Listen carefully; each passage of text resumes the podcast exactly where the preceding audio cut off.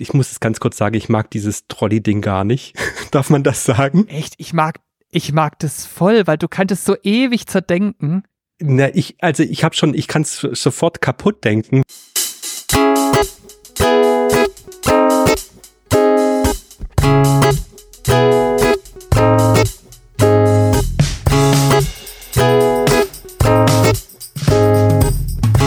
Hallo Simon.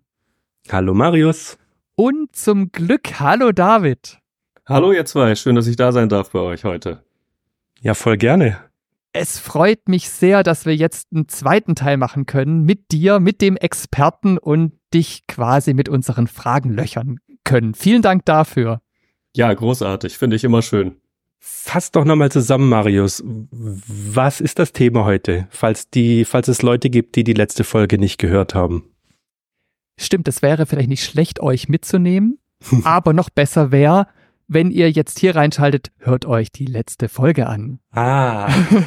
weil, das ist das Beste. weil es geht um das äh, Denkste Universum und speziell um den Podcast mitgedacht. Aber wie gesagt, Details einfach hier stoppen, letzte Folge hören, hier weiterhören. Genau. In der letzten Folge haben wir da schon unsere üblichen Fragen, wenn wir so einen Post Podcast beleuchten. Unsere üblichen Fragen sind wir durchgegangen. Wir beginnen ja immer mit dem Logo, also mit dem Titelbild des Podcasts. Und da jetzt ein Podcaster von diesem Podcast da ist, oh, jetzt habe ich ganz oft Podcast gesagt, ähm, wollen wir die Fragen natürlich mit ihm auch nochmal klären. Ähm, und zwar ist uns aufgefallen, auf eurem Titelbild sind zwei Philosophen zu sehen. Also ich finde, man erkennt es sofort deutlich. Ähm, und das Ganze ist so ein bisschen comichaft. Wie ist es denn entstanden? Ja, super Frage. Also ähm, wie alles bei Mitgedacht äh, und auch bei Denkste insgesamt, das ist ja so ein größeres Public Philosophy Projekt, wo dieser Podcast Mitgedacht nur ein Teil von ist. Da kann ich vielleicht nachher noch ein bisschen mehr zu sagen. Also wie alles bei uns ist das irgendwie eine Teamgeschichte, allerdings mit so quasi Hauptverantwortlichkeiten und ähm, die Hauptverantwortlichkeit für dieses äh, ganze Design und auch wirklich die Umsetzung, die ganze Kreativität, die da drin steckt, ähm, die äh, liegt bei der Bettina Strunk, die das ganz großartig für uns gemacht hat und wir haben, ähm, ehe sie dann wirklich Ideen ausgeführt hat, haben wir so ein bisschen hin und her überlegt. Ähm, und äh, sind dann irgendwie am Ende drauf gekommen, dass wir gerne mit diesem Motiv spielen wollen. Ähm, aber genau, vielleicht noch vorher, weil ihr hattet ja nicht nur das Bild angesprochen, sondern auch den Schriftzug. Ne? Mhm. Ähm, das, dazu wollte ich vielleicht noch äh, ein Detail nennen. Und zwar ist das so, dass das T bei Mitgedacht ja in einer anderen Farbe ist und so ein bisschen ähm, raussticht. Und die Idee, die wir hatten, war, dass wir tatsächlich, so wie ihr auch schon so ein bisschen ansatzweise besprochen hattet in der letzten Folge, dass wir aus diesem denkste äh, Schriftzug, wo das X ja nochmal so als Kreuz ähm, in einer anderen Farbe und größer ist, dass wir quasi dieses X nur so ein bisschen drehen. Und mhm. dann haben wir das T für mitgedacht. Das ist eine Idee, die ganz zu Anfang in der Gründungsphase Amrei Bar hatte, mit der ich das zusammen ähm, in der ersten Zeit gemacht habe und die erste Staffel gemeinsam äh, entsprechend auch moderiert habe. Ähm, das war ihre ihre Idee und ähm, genau, es fällt so ein bisschen auf, aber vielleicht ähm, sieht man es dann am Ende, wenn man auch diesen Denkste-Schriftzug sieht. Genau. Ich denke, spätestens, wenn man dann mal reingehört hat und die Worte auch ausgesprochen hört, dann wird der Groschen fallen. Ja, ja, super. Und die zwei Philosophen, die da zu sehen sind, ist einfach bloß stilisierte alte Griechen oder stecken da wirklich Personen dahinter? Ja, das sind tatsächlich stilisierte alte Griechen. Und zwar äh, zwei stilisierte alte Griechen, die ähm, auch einer Abbildung entnommen sind, die ziemlich berühmt ist. Ähm, ah. Nämlich gibt es ein ganz berühmtes Fresko von Raphael, die Schule von Athen. Also wenn man einfach sucht nach die Schule von Athen, findet man das oder im Zweifelsfall ist, ich glaube, das ist sogar das Titelbild im Wikipedia-Artikel zum Stichwort Philosophie, weil das einfach irgendwie so ein ikonisches Gemälde ist. Und da sind in der Mitte, äh, ne, das ist irgendwie so 1500 weiß ich nicht, 15, 20 irgendwie so entstanden. Und dementsprechend sind das so die klassischen antiken Philosophen, die da irgendwie zu sehen sind. Und genau in der Mitte sieht man ähm, zwei Leute, die typischerweise als Aristoteles und Platon ähm, gelesen werden. Und genau die beiden Bilder sind es jetzt auch, ähm, äh, die da aufgenommen sind und die so ein kleines bisschen verändert sind. Also die Handhaltungen sind genau gleich geblieben, aber so quasi was die rechte Hand macht und was die linke Hand macht, ist einmal getauscht. Mhm. Ähm, und genau, ähm, wir haben so ein bisschen hin und her überlegt, wie wir das gerne bebildern wollen, ne? weil die Idee ist ja, wir wollen sowas zeigen wie, lass uns gemeinsam philosophieren, von daher ist so eine Dialogsituation total toll. Wir haben aber auch so ein bisschen hin und her überlegt, ob das jetzt das beste Bild ist, denn dann denkt man immer, irgendwie Philosophie, das ist ja nur quasi so diese westliche Philosophie, das sind die alten Griechen, das sind auch immer nur Männer und so weiter. Ähm, diese Assoziationen sind auch so ein bisschen Nachteile, äh, über die wir auch hin und her gedacht haben, aber am Ende haben wir uns dafür entschieden, das so zu machen, zumal wir mit der Bebilderung schön anschließen können an so einen kleinen Insiderwitz, den es den es in der Philosophie gibt. Ähm, wenn man sich dieses Bild anschaut, dann sieht man nämlich einmal, ähm, dass der gute Platon so den Finger gehoben hat und man sieht, dass der gute Aristoteles auf der anderen Seite so die Hand so nach vorne ausgestreckt hat. Und deswegen trägt dieses Bild oder dieser Ausschnitt des Bilds auch den inoffiziellen äh, Titel Unsichtbare Basketball. Ja. das so aussieht, als würde Platon so ein Basketball balancieren und Aristoteles gerade dribbeln. Und ähm, da haben wir uns dann so ein bisschen angeschlossen dran und haben äh, und dann ähm, und dann hatte Bettina die tolle Idee, dass man dann einfach so einen ähm, einfach so einen Kopfhörer nehmen kann, der sich da irgendwie dreht an der Stelle und statt eines gedribbelten Basketballs gibt's dann einfach verschiedene Fragezeichen, die für all die Fragen stehen sollen, die man einreichen und mit uns besprechen kann. So ist das äh, Ganze entstanden. Das sind so die, die ganzen Ideen, die wir da so ein bisschen miteinander hin und her gespielt haben. Ja, ist sehr anschaulich und genau das waren auch meine ersten Gedanken, nachdem ich es gesehen habe. Also die Umsetzung ist perfekt. Es ist sehr, sehr, ähm, ja, sehr gut umgesetzt, dass man sofort weiß, dass hier geht's um Philosophie. Ich würde gerne nochmal anschließen, bevor wir zu eurem Intro, zu eurer Intro-Melodie kommen, würde ich gerne anschließen äh, an das Stichwort, das du vorher gesagt hast, dieses Public Philosophy. Also sprich, da ist ja mehr dabei als nur der Podcast. Würdest du da noch mal ein bisschen was dazu erzählen? Ja, total gerne. Ähm, also Denkste ist ähm, eine ähm, äh, quasi ein größeres Projekt im Bereich Public Philosophy und ähm, oder man kann auch sagen irgendwie sowas wie Philosophie in der Öffentlichkeit.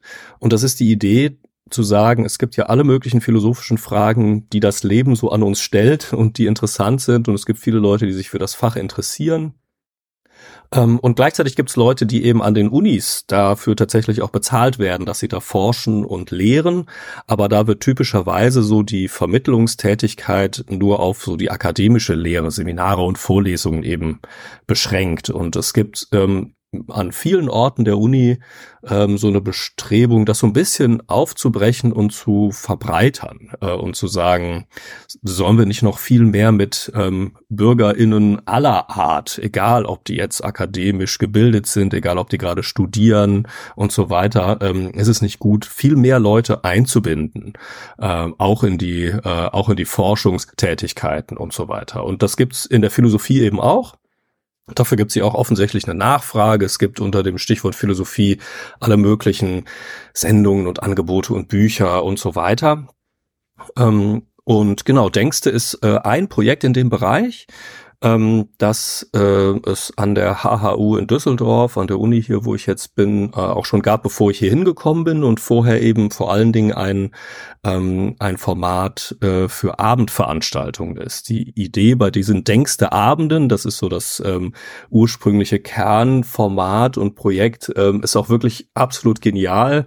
Nämlich ist die Idee, ähm, dass ähm, da immer ein Gast kommt, irgendeine Person, die in der Philosophie unterwegs ist, ist, an irgendeiner anderen Uni arbeitet und die Person ähm, ähm, ähm, kommt als Gast und ähm, hält einen Abendvortrag, der allerdings eingerahmt ist davon, dass Leute selber befragt werden und sich selber zu einem bestimmten Thema, einem Fallbeispiel, man spricht in der Philosophie dann häufig von Gedankenexperimenten, ähm, die sich dazu einfach äußern sollen. Und ähm, dieses X in Denkste äh, steht auch so ein bisschen äh, für das selber abstimmen können. Also man kann sein Kreuz machen bei einer bestimmten Option.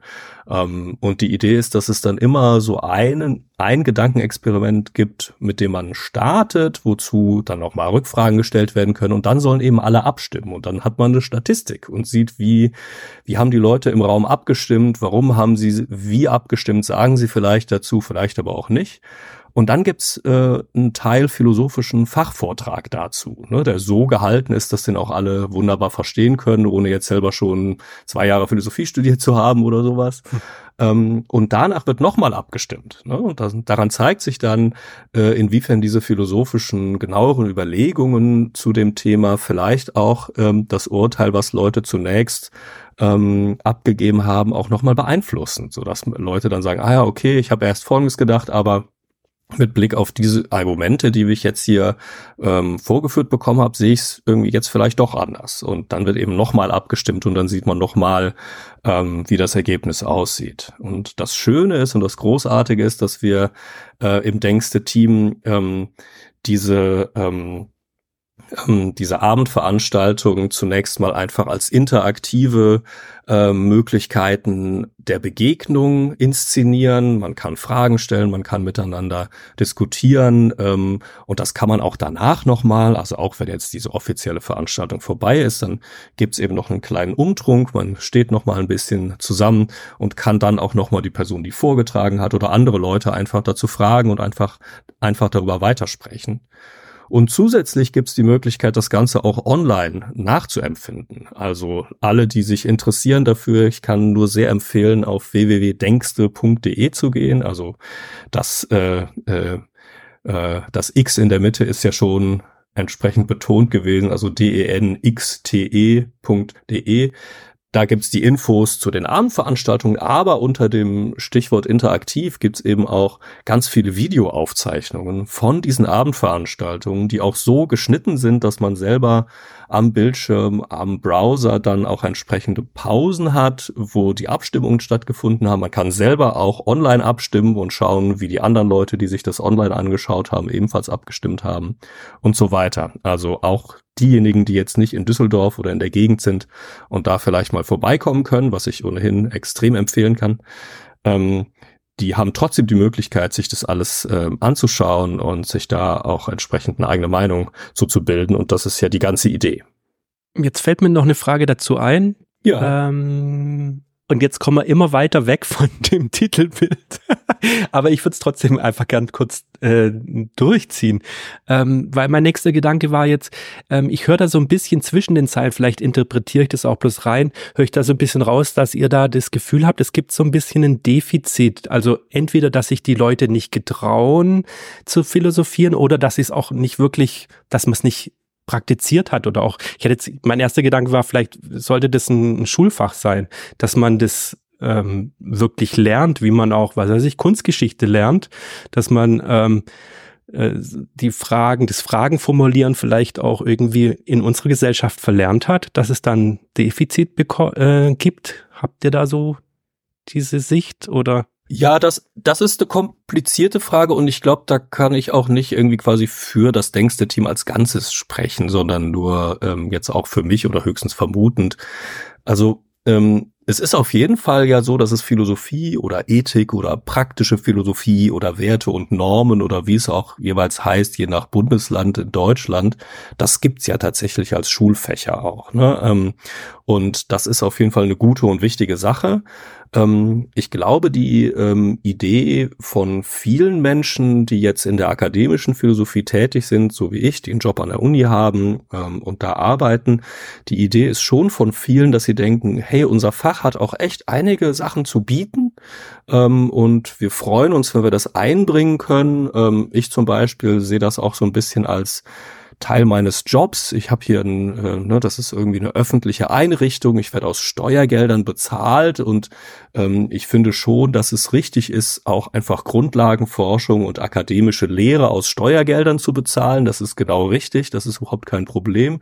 Aber zusätzlich freue ich mich auch, wenn ich noch mehr irgendwie zurückgeben kann, irgendwie an die Leute, die meinen Job hier finanzieren. Und wenn ich auch denke, dass mein Fach viele interessante Dinge bereithält darüber, wie man zum Beispiel Argumente genauer verstehen kann, wie man Probleme genauer formulieren und beschreiben kann und so weiter.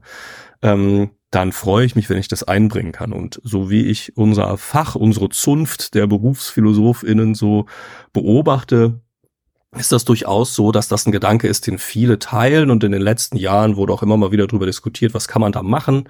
Zumal es ja auch so ist, dass das Wort Philosophie und die Berufsbezeichnung Philosoph oder Philosophin, die ist ja jetzt nicht irgendwie geschützt und so, ne? Also es gibt viele Leute, die auch in der Öffentlichkeit verhältnismäßig prominent sind und die diesen, diesen Titel irgendwie tragen, die zum Teil aber überhaupt nicht im Fach Philosophie ausgebildet sind.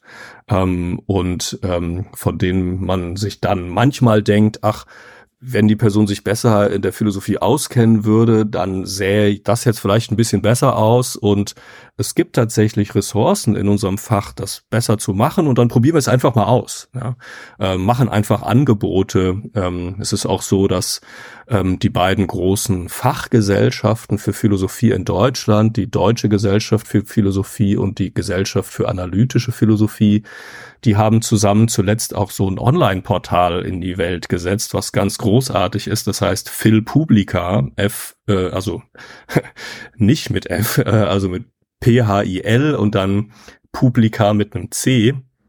Wenn man ähm, das eingibt, dann findet man auch einfach eine große Sammlung ähm, von allen möglichen Beiträgen in Podcasts, in der Presse, ähm, im Fernsehen und so weiter, ähm, die Leute ähm, eingebracht haben, die eben tatsächlich aus dem Fach Philosophie kommen, also auch so ein Stück weit auch aus äh, aus ihrer eigenen wissenschaftlichen Expertise sprechen können. Ähm, das ist ja ohnehin ein großes Thema in allen äh, in allen akademischen Disziplinen, ob man sie jetzt Wissenschaft nennen will oder nicht, das ist ja erstmal nochmal eine offene Frage.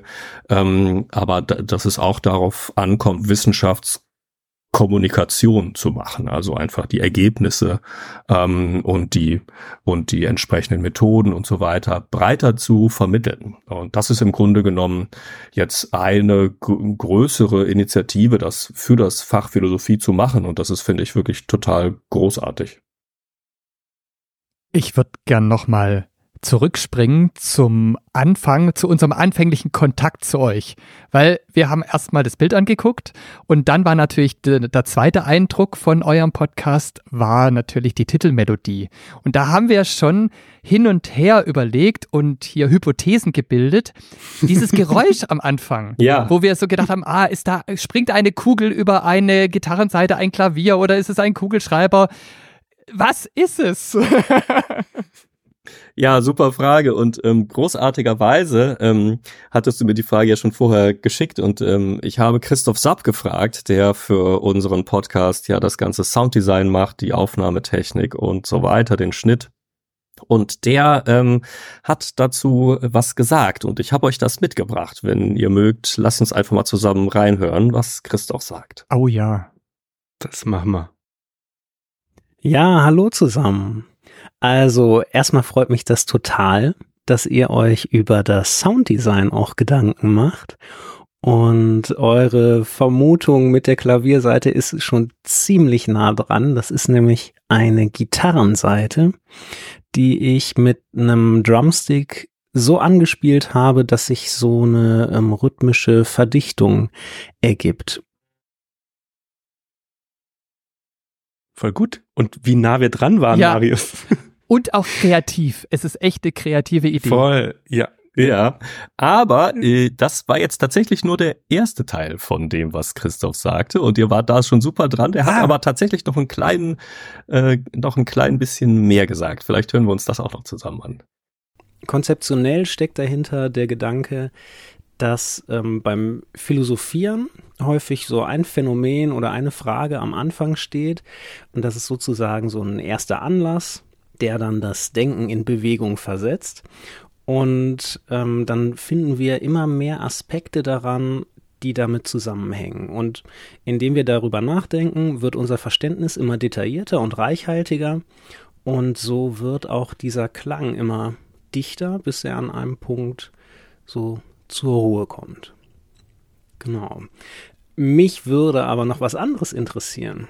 Und zwar, wenn ihr mal auf diese Melodietöne achtet, die zum Beispiel beim Intro oder bei den Trennern zu hören sind, da habe ich versucht, etwas von dieser angenehm entspannten Atmosphäre spürbar zu machen, wenn man sich die Zeit nimmt und die Muße nimmt, um mal tiefer über was nachzudenken. Und da wäre meine Frage, was hört ihr hier?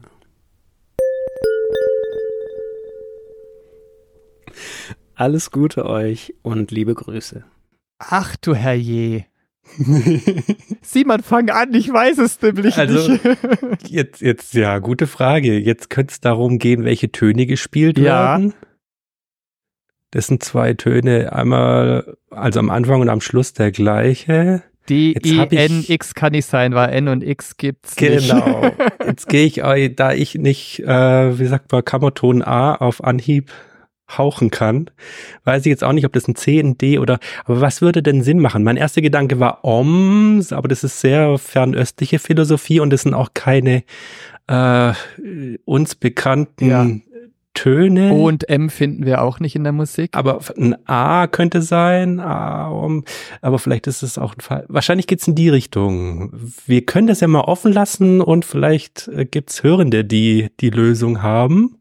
Ja, David hat das dir denn verraten. Hast du das mitgekriegt? Oder so. Ja, Christoph, war es wichtig, dass, äh, dass das irgendwie ein bisschen offen bleibt. Ich kann noch was dazu sagen, aber ähm, vielleicht nur noch mal, ich glaube, die Frage zielt nicht auf ähm, irgendwie eine musiktheoretische Beschreibung der Töne ab, sondern so wie Christoph ja auch gesagt hat, so ein bisschen auf die Stimmung, in der man dann philosophiert und zusammenkommt Okay. und so. Äh, vielleicht habt ihr dazu spontane Assoziation, aber ähm, Vielleicht ist es der Pausenton, wenn es wieder in die nächste Vorlesung geht oder wenn die Pause im Theater zu Ende ist. Aber es fällt ja auch was bei dem zweiten. Das ähm, wirkt ja auch, wie wenn es auch so ein bisschen fällt und vielleicht auch was abfällt. Ja, genau, das sind, das sind schöne Beispiele, finde ich gut. Also ähm, an der Uni haben wir ja keine Pausentöne so wie an irgendwelchen Schulen oder so. Also das passt nicht genau, aber so dieses, okay, jetzt ist, jetzt, ähm, jetzt ist irgendwie eine Pause von etwas anderem. Ne?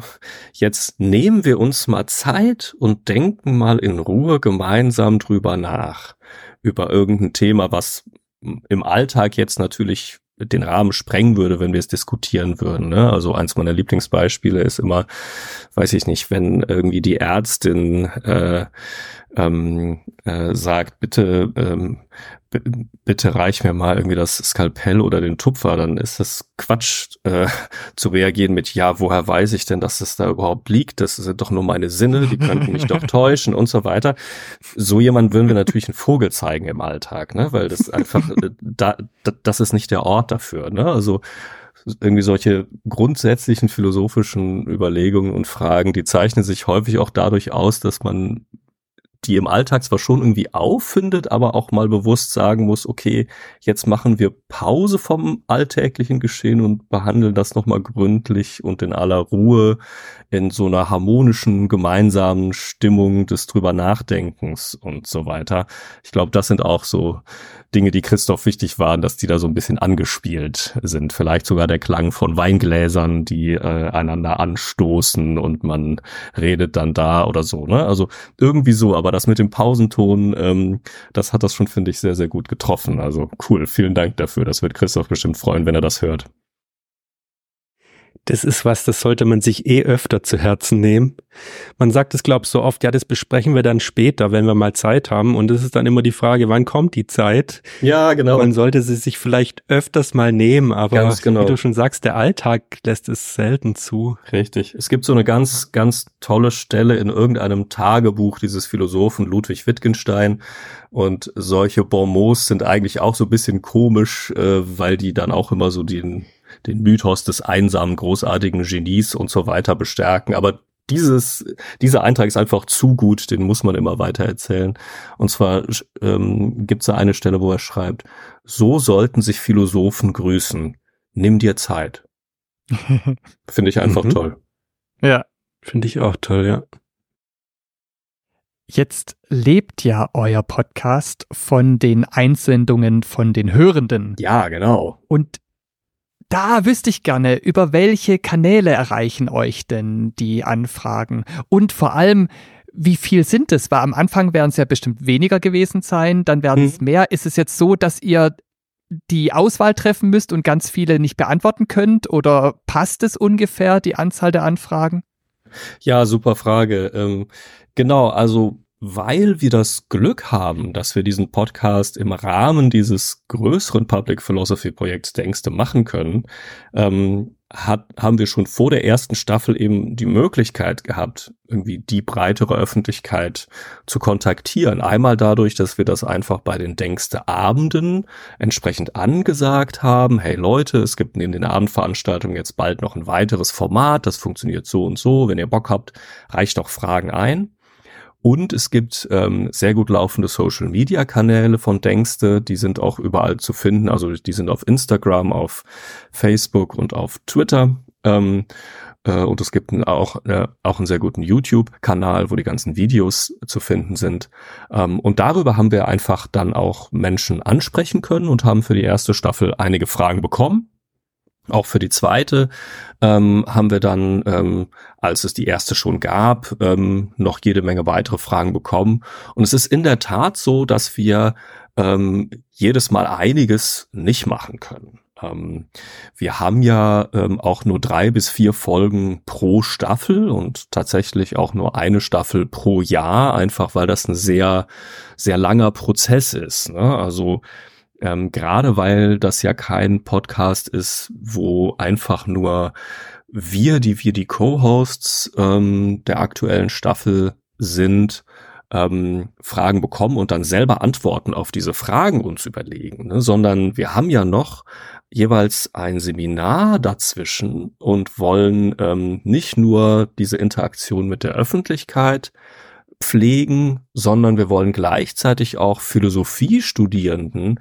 die Möglichkeit geben, sich in dem Bereich weiterzubilden. Also äh, denen die Möglichkeit geben, ähm, mit so einer Frage zu arbeiten, zu überlegen, ähm, wie könnte man die Frage beantworten und das deswegen muss quasi immer zu Beginn von einem äh, akademischen Sommersemester, was immer so Mitte April beginnt, ähm, zu dem Zeitpunkt muss eben einfach auch schon eine bestimmte Frage feststehen. Wir müssen schon eine Aufnahme gemacht haben ähm, dieses ersten Teils der drei Teile in unserem Podcast, wo die Person, die die Frage eingereicht hat, die vorschlägt und vorstellt und wir so ein bisschen drüber sprechen. Und dann haben wir das ganze Sommersemester, in dem wir eben Texte lesen und überhaupt drüber sprechen, was ist wichtig, worauf kann man achten, wenn man auf diese Weise Philosophie in der Öffentlichkeit vermittelt, im Allgemeinen und dann spezifisch nochmal im Medium Podcast. Und wie ist das mit der inhaltlichen Frage? Und dann lesen wir dazu alle möglichen Texte aus der Philosophie und dann erarbeiten die ganzen großartig mitwirkenden Studierenden auch einfach ihren eigenen Beitrag und nehmen den auf und so weiter. Und das, das braucht eben einfach, einfach seine Zeit. Deswegen können wir nur eine, eine so eine Staffel pro Jahr ähm, wirklich herstellen und bespielen, einfach weil da so viele verschiedene Ziele im Spiel sind. Ähm, und genau, also ähm, ich habe jetzt keine exakten Zahlen. Ähm, ich glaube aber nicht, dass wir, dass wir jetzt extrem viele aussortieren. Also ähm, die Chance, wenn man eine Frage einreicht, dass wir die tatsächlich nehmen, ist jetzt ähm, tatsächlich ziemlich ähm, ziemlich gut. Also ich glaube, wir haben meistens so, weiß ich nicht, so zwölf, 15, vielleicht auch mal 20 Fragen, aus denen wir dann auswählen. Ähm, das ist jetzt also nicht so, ähm, dass da tausende Fragen kommen oder so. Ich glaube, es gibt wirklich viele Leute, die ähnlich wie ihr ja auch in der letzten Folge, ne, die irgendwie denken, ah ja, finde ich irgendwie schön, aber ob ich jetzt wirklich selber eine Frage einreiche oder nicht, da bin ich dann noch mal so ein bisschen unsicher. Dann höre ich erstmal erstmal nur lieber zu. Ähm, und genau dazu kann ich gleich auch gerne noch ein bisschen was sagen, was so ein bisschen noch, noch stärker dazu einladen kann, ähm, äh, das einfach auszuprobieren. Das ist uns ja auch total wichtig in diesem ganzen Projekt. Ähm, aber genau, irgendwie so viel erstmal zu den Fragen, die er jetzt irgendwie gestellt hat, ne? wie wir an die Fragen kommen, über welche Kanäle das, das läuft ähm, und wie viele Fragen insgesamt da sind. Aber es wäre ja jetzt auch wirklich interessant, wenn jetzt jemand aus der Hörerschaft sagt, oh ja, ich hätte da was. Gibt's denn, kannst du da mehr ins Detail gehen? Zu, zum Beispiel, bis wann müsste denn jetzt der, diejenige die Frage einreichen, um noch in der nächsten Staffel zu landen? Ja, genau. Also äh, kann ich gerne ausführlicher was zu sagen. Ähm, Anfang Februar ist immer die äh, entscheidende Frist. Ähm, bis dann sammeln wir Fragen und dann äh, schauen wir, welche Fragen passen gut rein, wozu können wir gut was machen, wählen aus, kontaktieren Leute, fragen, hey, äh, bist du wirklich interessiert? Wollen wir das jetzt wirklich machen? Das würde bedeuten, dass wir uns jetzt demnächst mal online treffen, um online äh, ein erstes Gespräch zu führen. Das ist also auch von jedem beliebigen Ort auf der Welt mit Internetzugang möglich. Ähm, und insofern ist es ganz großartig, dass wir jetzt hier miteinander im Januar sprechen. Also insofern kann ich nochmal ganz, ganz herzlich einladen. Ähm, alle, die sich dafür interessieren, super gerne ähm, reicht ein, was auch immer euch interessiert.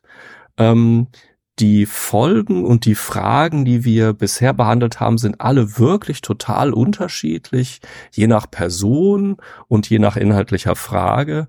Und es ist auch so, dass manche in diese Folgen und in den Austausch mit uns reingegangen sind mit einer klaren Idee. Ne? Die hatten gedacht, sie haben da eine Frage und sie haben da auch eine ziemlich klare Idee, was eigentlich die Antwort sein müsste. Und die haben zum Teil auch schon alle möglichen Dinge zu dem Thema gelesen und hatten dann auch ganz viel zu erzählen und zu sagen, direkt schon in dem ersten Gespräch. Aber viele andere hatten das auch gar nicht. Ne? Ähm, die hatten doch gar nicht sich da ausführlich mit beschäftigt und viel ähm, äh, und irgendwie Texte gelesen zu dem Thema. Ähm, auch Menschen mit ganz unterschiedlichen Bildungshintergrund. Das ist uns alles wahnsinnig herzlich willkommen. Es kommt wirklich nicht darauf an, schon Antworten zu haben und sich schon irgendwie auszukennen, sondern es geht ja gerade darum, Leute abzuholen, die einfach Interesse haben, die Lust haben, sich drüber auszutauschen. Ähm, und ähm, es ist, ähm, ich glaube, in dem ersten Gespräch ähm, hattest du, Marius, ja auch mal gefragt, ah, du fragst dich, ob deine Frage dann so Tiefgang hätte. Ähm, und wenn ich das richtig in Erinnerung habe, dann hast du, Simon, darauf so großartig geantwortet, naja, der, der kommt doch dann irgendwie von alleine in dem Austausch, auch weil die sich dann ja auskennen und Ideen haben und ähm, äh, Verbindungen herstellen können, auf die man selber vielleicht noch gar nicht aufmerksam geworden war. Und genauso ist es. Ne? Also es gibt in der Tat extrem viele spannende Anknüpfungspunkte bei jeder Frage. Und ähm, äh, man kann sich wirklich, wirklich sicher sein, dass es dazu viele, viele spannende Dinge gibt, über die man ähm, dann auch ausführlicher reden kann. Alle, die sich für, dafür zumindest prinzipiell interessieren, kann ich ganz herzlich einladen, auf denkste.de und dann slash podcast zu klicken.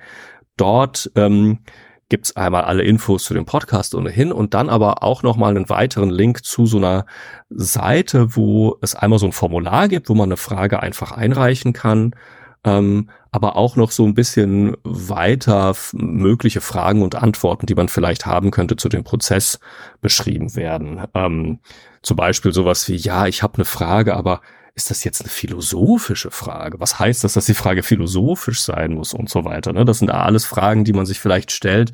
Und dazu haben wir so einige Dinge zusammengestellt, aber die, die grundsätzliche ähm, ähm, und wichtigste äh, Message jetzt hier ist wirklich, ähm, das sind ähm, es gibt ganz, ganz viele Fragen, die einen so im Leben beschäftigen, wo man irgendwie nicht so richtig weiß, kann man darüber überhaupt systematisch nachdenken? Gibt es dazu Wissenschaft? Gibt es dazu Philosophie? Ähm, und wenn Sie sich so eine Frage stellen, egal wo die Leute eben sind, dann ist es eigentlich fast immer so, dass es zumindest viele, viele interessante philosophische Anteile gibt. Und manchmal ist es auch so, dass andere Wissenschaften wichtig sind für die Frage. Und dann schauen wir da eben auch ein bisschen rein und bringen das ein und sprechen dann wieder drüber, okay, aber und wie ist jetzt sozusagen die ganze philosophische Einbettung? Welche Anteile bleiben immer noch übrig, äh, über die man philosophisch nachdenken muss?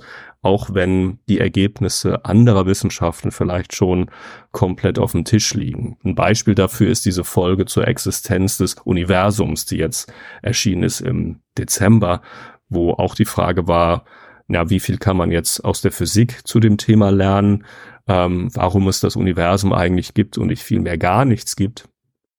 Und wie viel vielleicht auch nicht, welche Fragen bleiben vielleicht noch offen und welchen Beitrag kann dann so eine Disziplin wie die Philosophie liefern. Also insofern ähm, ganz, ganz herzliche Einladung. Wir freuen uns wirklich wahnsinnig über alle Fragen, die kommen, auch wenn wir natürlich leider nicht alle immer behandeln können. Aber allein der Austausch und die E-Mails, die wir dann wechseln, das ist wirklich immer total großartig und erneut, die Chancen sind echt nicht schlecht, dass es klappt. Voll gut. Und ich finde es auch super, dass es noch Podcasts gibt, die sich so viel Zeit nehmen für die Vorbereitung.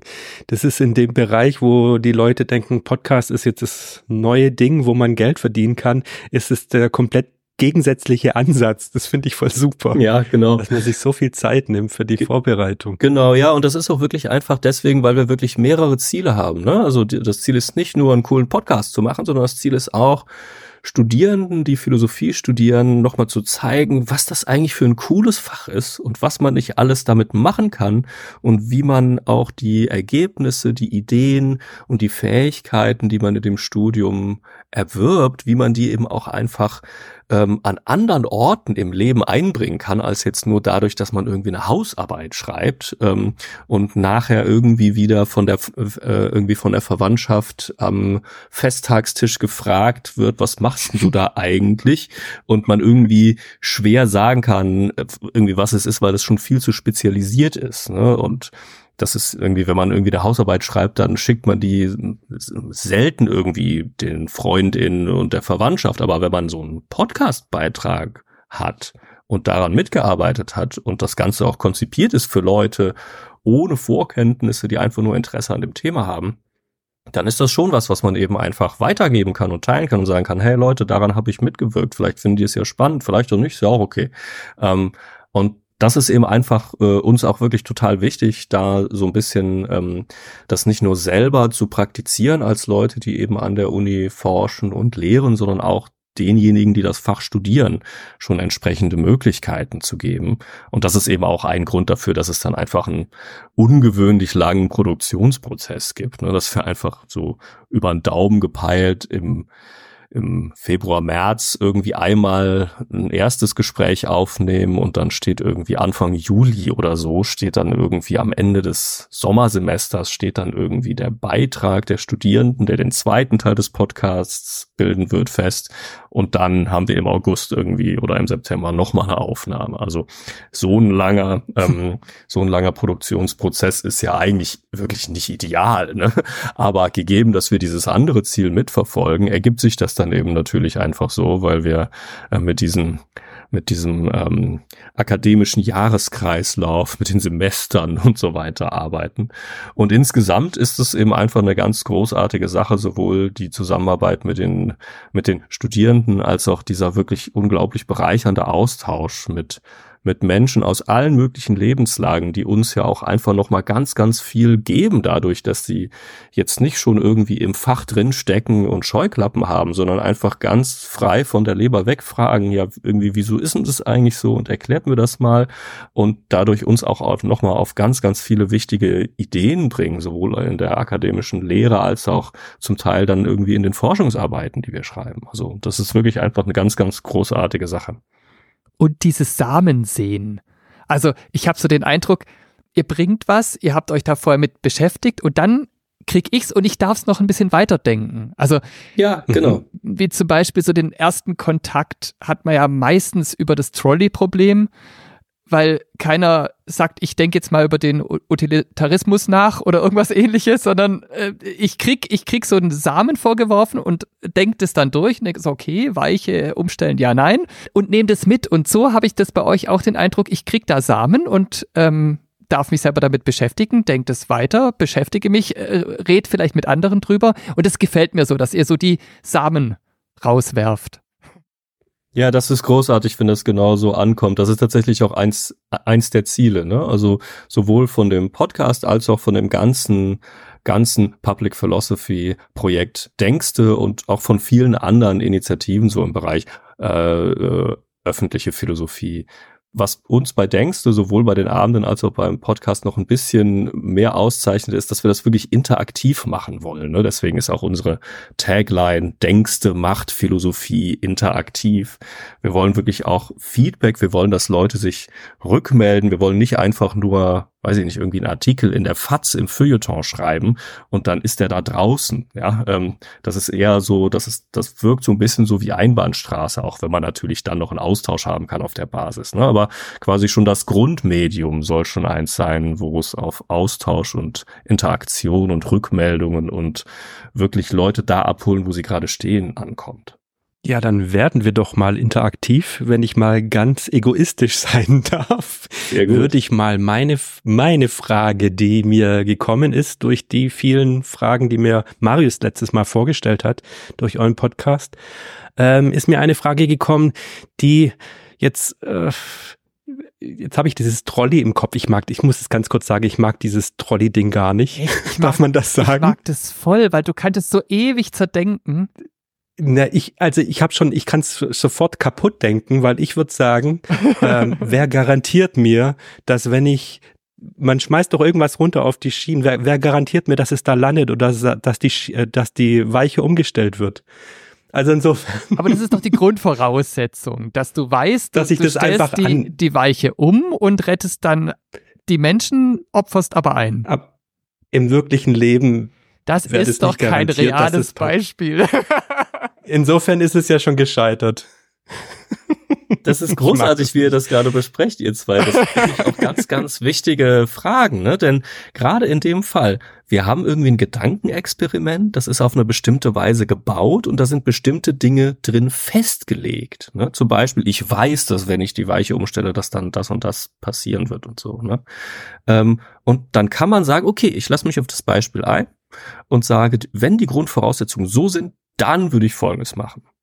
Und man kann ähm, daraus dann einiges lernen. Ne? Man kann dann sagen, okay, das ist genauso wie in einer anderen realen Situation und so weiter. Aber man kann auch sagen, Moment, in realen Situationen sind doch bestimmte Grundvoraussetzungen, die hier in dem Beispiel einfach gemacht werden, die sind doch einfach gar nicht erfüllt.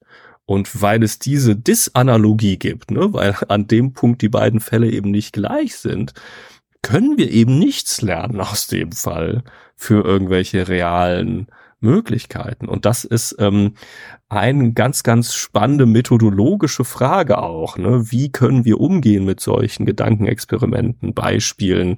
Was lernen wir draus? Was lernen wir nicht?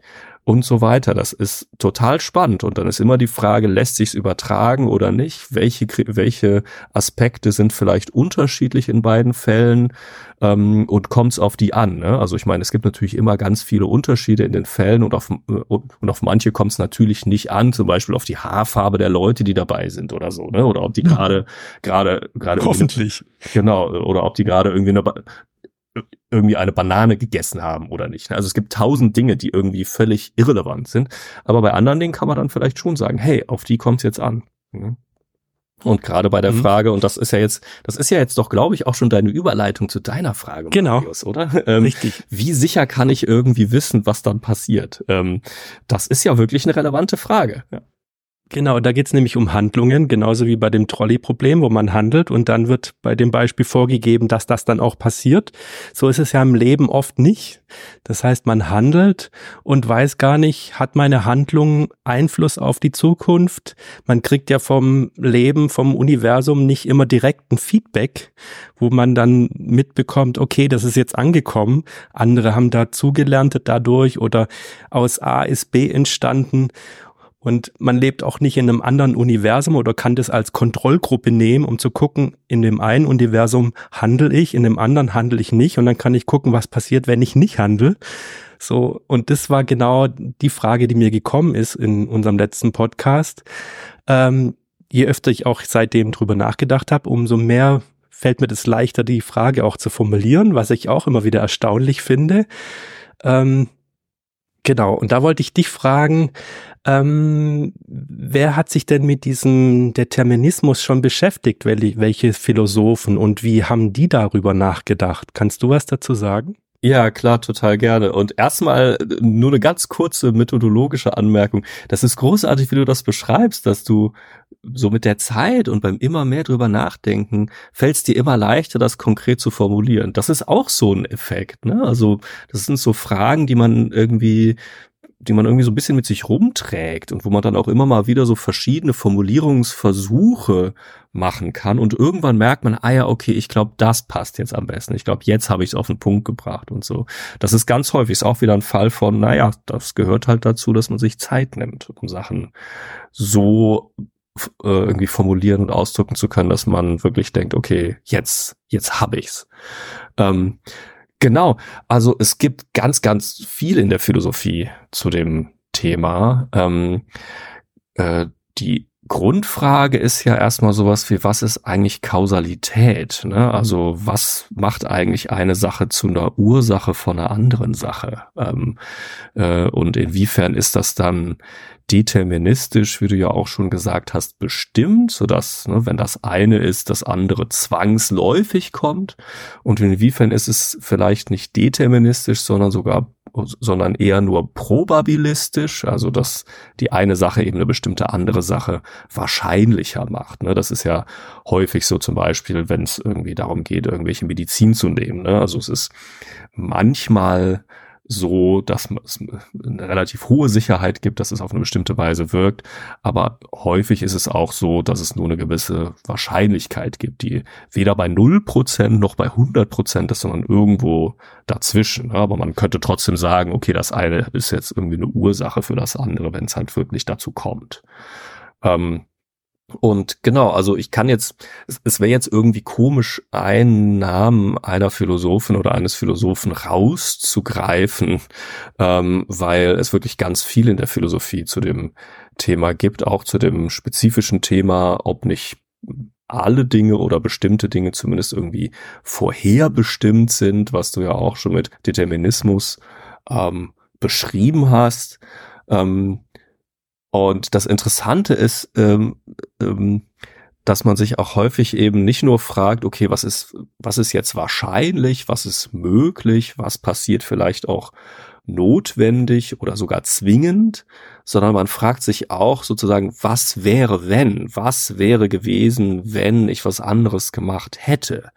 Ähm, das hattest du ja auch in der letzten Folge zum Beispiel angesprochen, so ähm, ich weiß nicht, hätte ich jetzt diesen Anruf nicht gemacht, wären die Handwerker trotzdem gekommen und so weiter. Ne? Also woran hängt das? Und das ist in der Tat, genau wie du sagst, ähm, total kompliziert, weil das ja dann andere mögliche Weltenverläufe wären. Ne? Also ich kann jetzt nicht in der Zeit zurück und nochmal ausprobieren, es anders zu machen und dann beides miteinander vergleichen. Das hast du ja angespielt mit dieser schönen Vokabel der Kontrollgruppe. Ne? Also ich kann jetzt nicht irgendwie ähm, äh, ähm, eine Menge von möglichen David Löwensteins Folgendes machen lassen und die andere Menge von möglichen David Löwensteins zum selben Zeitpunkt Folgendes nicht machen lassen und dann all diese ähm, all diese Beispiele vergleichen. Das kann ich ja nicht machen. Ne? Ähm, das ist das Interessante. Ähm, und jetzt gibt's Fälle, wo wir sagen würden, in diesen was wäre wenn ähm, Möglichkeiten oder irgendwie man spricht auch von kontrafaktischen Möglichkeiten, also das, das, was passiert wäre, wenn etwas anders gewesen wäre, als es de facto war. Ne? Also anders, als ich ja tatsächlich mich jetzt mit euch hier hingesetzt habe, um das aufzunehmen, könnte ich mich fragen, was wäre gewesen, wenn ich heute Abend ähm, einfach ganz früh ins Bett gegangen wäre oder so. Ne? Ähm, das, ähm, das, das Schwierige äh, oder anders, ähm, Jetzt gibt's Fälle, wo uns relativ klar ist, wie wir diese Was wäre wenn Aussagen bewerten würden. Ne? Nämlich zum Beispiel die, wo es auf irgendwelchen Naturgesetzen beruht. Ne? Also wenn ich das Ei ähm, eben ähm, einfach äh, aus meiner Hand auf den Boden fallen gelassen hätte, dann wäre es auf dem Boden zerbrochen. Da würden alle sagen, ja natürlich, ne? weil wir haben Erfahrungen mit Eiern, mit Böden, mit der Schwerkraft und so weiter. Da ist jetzt keine Frage. Ne? Ähm, aber es gibt viele andere Fälle ähm, und auch wirklich wichtige Fälle, ähm, in denen das ähm, viel unklarer ist und ähm, ein Beispiel würde ich gerne nennen, weil man kann diese ganzen Themen ähm, sehr interessant, sehr allgemein diskutieren und dann hat man das Gefühl, das ist jetzt einfach so irgendeine tiefschürfende Frage der philosophischen Metaphysik oder auch der philosophischen Wissenschaftstheorie, wo es dann irgendwie darum geht, wie genau bestimmte Wissenschaften funktionieren und deren Erklärungen funktionieren oder so. Und das sind alles großartige und spannende Fragen, die ich wirklich äh, über alles schätze. Aber gleichzeitig gibt es auch Fälle, wo das total ähm, lebensrelevant ist in einer so ganz unmittelbaren Weise. Und ähm, es, ich habe jetzt gerade gestern witzigerweise ein tolles Buch gelesen von dem Philosophen Olaf Müller, der an der HU in Berlin arbeitet. Das ist so ein kleines Reklambüchlein und heißt Pazifismus eine Verteidigung.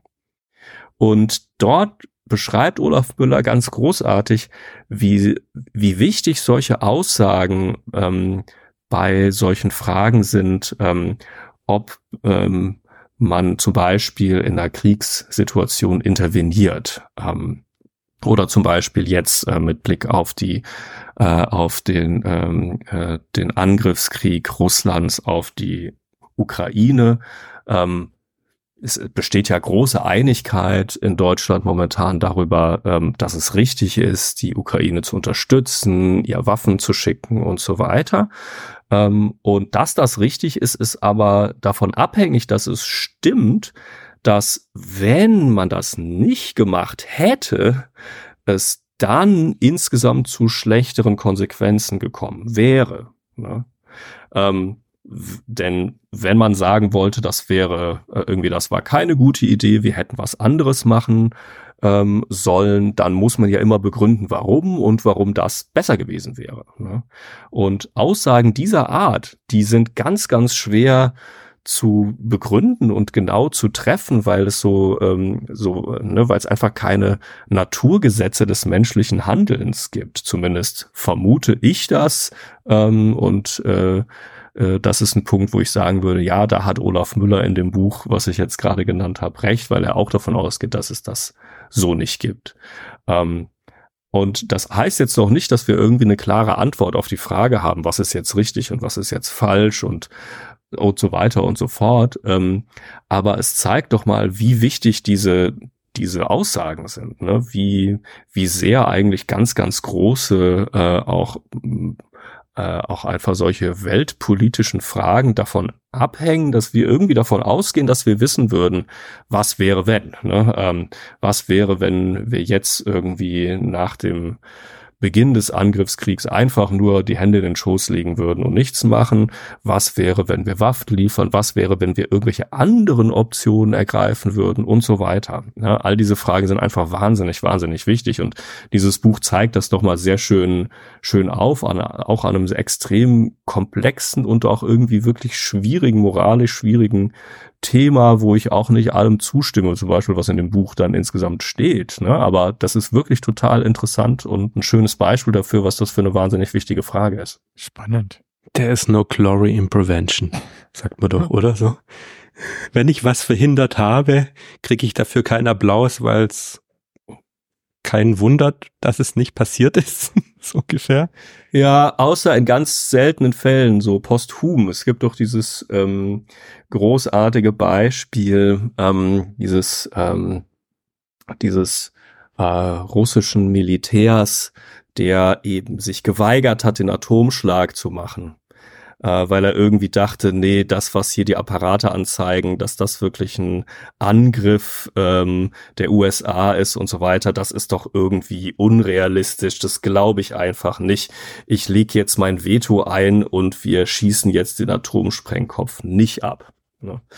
Ähm, davon ähm, dass das so passiert ist, äh, hat die Welt richtig viel gehabt und vielleicht verdanken wir drei, die wir hier gerade sprechen, äh, indirekt über, überhaupt unser Leben äh, der Tatsache, dass das damals so passiert ist. Keine Ahnung. Ne? Ähm, äh, es gibt im Prinzip wenig Glory in Prevention, das ist völlig richtig, aber es gibt dann doch so Fälle, wo sich dann doch zeigt, wie viel da in Wahrheit dann dranhängt und die einen so ein bisschen nachdenklich stimmen können, was eigentlich alles noch hinter irgendwelchen Kulissen los war, was wir einfach nur nie mitbekommen haben. Ne? Ich würde gern abschließend nochmal die Brücke schlagen und wieder zurückkommen zu euren Folgen. Ja, super. Was mich sehr interessieren würde, du persönlich, du warst jetzt in beiden Staffeln involviert, du hast dich da mit allen anderen gemeinsam reingekniet. Gibt's denn eine oder mehrere Folgen, die dich jetzt beschäftigt haben, wo du jetzt danach, wo es abgeschlossen war, wo sie gesendet war, noch drüber nachgedacht hast oder hat dich eine besonders beschäftigt? Gibt so eine Lieblingsfolge?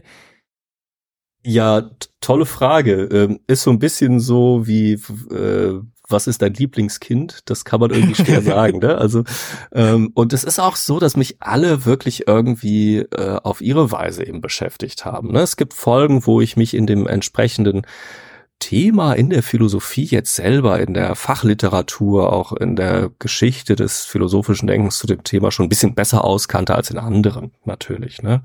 Ähm, und aber auch die neuen waren alles irgendwie spannende Abenteuer für mich, wo ich dann einfach nur so ein bisschen was wusste und mich dann auch nochmal mit Freundinnen und Freunden aus dem Fach äh, zusammengesetzt habe und nachgefragt habe, hey, habt ihr irgendwie Tipps? Was sollten wir da jetzt irgendwie uns anschauen? Ähm, Gerade jetzt so von Staffel zwei, da hatten wir ja drei Folgen. Ähm, die sind auch alle drei doch so ein bisschen für mich ähm, sehr aktiv auf ihre Weise. Diese Frage, sich sicher sein, darüber, was man so glaubt, das ist einfach ein Dauerbrenner-Thema, denke ich. Ähm, die ähm, Folge zu KI spezifisch in Behörden ist was, was mich weiterhin sehr beschäftigt, einfach weil KI und deren Einsatz aktuell ja so ein wahnsinnig wichtiges Thema ist. Ähm, und ich da auch immer wieder Neues dazulerne, was sich jetzt technisch schon wieder getan hat und so weiter. Ähm, und genau, die letzte Folge jetzt zur Existenz des Universums ist auf eine andere Weise spannend und wichtig und ähm, ist auch was, was mich weiterhin ähm, äh, ja einfach begleitet, einfach weil es so ein bisschen sich auch mit dem Verhältnis beschäftigt von objektiver Naturerkenntnis einerseits und was ist eigentlich Religion? Wie funktioniert eigentlich Religion? Inwiefern hat das was mit Welterklärung zu tun und inwiefern vielleicht nicht und so. Also es sind Dinge, die einen dann wenig loslassen und das ist eigentlich auch genau das Richtige. Aber sehr schön, weil ich so das Gefühl habe, das ist auch so dein Baby einfach, oder?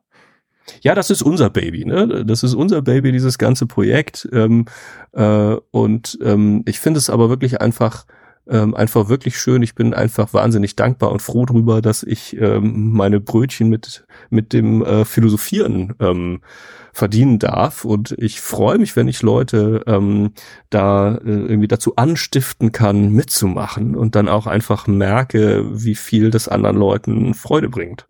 Das ist toll. Und wenn ich jetzt meinen Zauberstab auspacken würde und dich vom Podcastenden zum Hörenden verwandeln würde. Jetzt hörst du mitgedacht, würdest du eine Frage einreichen und wenn ja, welche? Hm, das ist eine tolle Frage. Aber da muss ich jetzt, glaube ich, was machen, dass ich weiß nicht, ob euch das gefällt, aber ich glaube, ich kann diese Frage nicht beantworten. Und zwar, weil ich ich bin ja Profiphilosoph. Ne? Also ich bin ja. ja. irgendwie gebildet in dem Bereich. Ich bin akademisch sozialisiert auf eine bestimmte Weise. Und der ganze Clou bei Mitgedacht ist ja, dass wirklich Menschen aller unterschiedlicher sozialer Hintergründe, was Job, Bildung und so weiter angeht, kommen können und einfach aus ihrer spezifischen Lebenssituation oder ihrem Nachdenken zu Themen, die sie einfach interessieren, ähm, Fragen stellen können. Das heißt, quasi um zu, um sagen zu können, welche Frage ich einreichen würde, wenn ich das jetzt einfach nur hören würde, ja, dafür müsste ich in einem bestimmten Sinne, das hört sich jetzt so pathetisch an, aber ich glaube, das stimmt einfach, ich müsste dafür jemand anders sein als die Person, die ich jetzt eben gerade bin. Und äh, ich weiß nicht, wer ich dann wäre. Ähm, als die Person, die ich jetzt bin, weiß ich das nicht. Und deswegen glaube ich, kann ich da keine kluge Antwort drauf geben, einfach nur, ähm, sondern das einfach nur noch mal vielleicht zweckentfremden, um nochmal zu betonen, wie wichtig das für dieses ganze Projekt ist, dass wirklich einfach alle Leute, egal wer sie sind, wie sie denken, worüber sie nachdenken, einfach sagen, hey, ja, genau ich, auch ich und gerade ich bin eingeladen mitzumachen. Ähm, und egal, wo ich herkomme, einfach nur, wenn ich sage, hey, diese Frage interessiert mich, ich probiere es einfach mal aus. Wollen wir genau das zum Abschluss nochmal nach draußen rufen? Leute, macht mit und reicht Fragen ein? Und denkt nach. Richtig. Super gerne. Ja, großartig. Voll gut. Dann machen wir das und danken dir natürlich ganz, ganz, ganz herzlich, dass du dir Zeit genommen hast, dass du bei uns warst. Es hat wirklich, ähm, es fand, ich fand sehr, sehr bereichernd. Ja, ich auch. Ja, ich auch. Also vielen, vielen Dank für die Möglichkeit. Ich finde es ja einfach großartig, über dieses Projekt in Kontakt zu kommen. Ist natürlich auch einfach ganz fantastisch, dass ähm, ihr diesen großartigen Podcast macht, in dem ihr andere Podcasts besprecht und auch natürlich dadurch so ein bisschen empfehlt und sagt, hey, das finden wir cool, vielleicht findet ihr, die das hört, das auch spannend, folgendes passiert da. Also vielen Dank dafür an, an euch und auch vielen Dank für den Austausch. Also ähm, ich freue mich, wenn jetzt ähm, Fragen eingereicht werden, vielleicht inspiriert von unserem Austausch hier, vielleicht auch Fragen von dann doch am Ende einem von euch beiden. Ihr habt ja so ein bisschen überlegt letztes Mal oder wenn dann da auf einmal ähm, Simeon oder so, irgend so ein Name erscheint, der so ein bisschen äh, äh, so ein bisschen verdächtig ist. Freue ich mich aber auch. Ne? Also da könnt ihr einfach mal schauen, äh, ob ihr oder ihr alle, die das jetzt gerade hören, nochmal irgendwelche Ideen habt und Lust habt. Ähm, wir freuen uns und genau, vielen, vielen Dank euch, dass ich heute da sein durfte. Fand ich wirklich total schön, mit euch sprechen zu können. Sehr, sehr gern. Super. Vielen Dank. Und euch da draußen, vielen Dank fürs Zuhören und bis zum nächsten Mal. Tschüss. Tschüss. Ciao.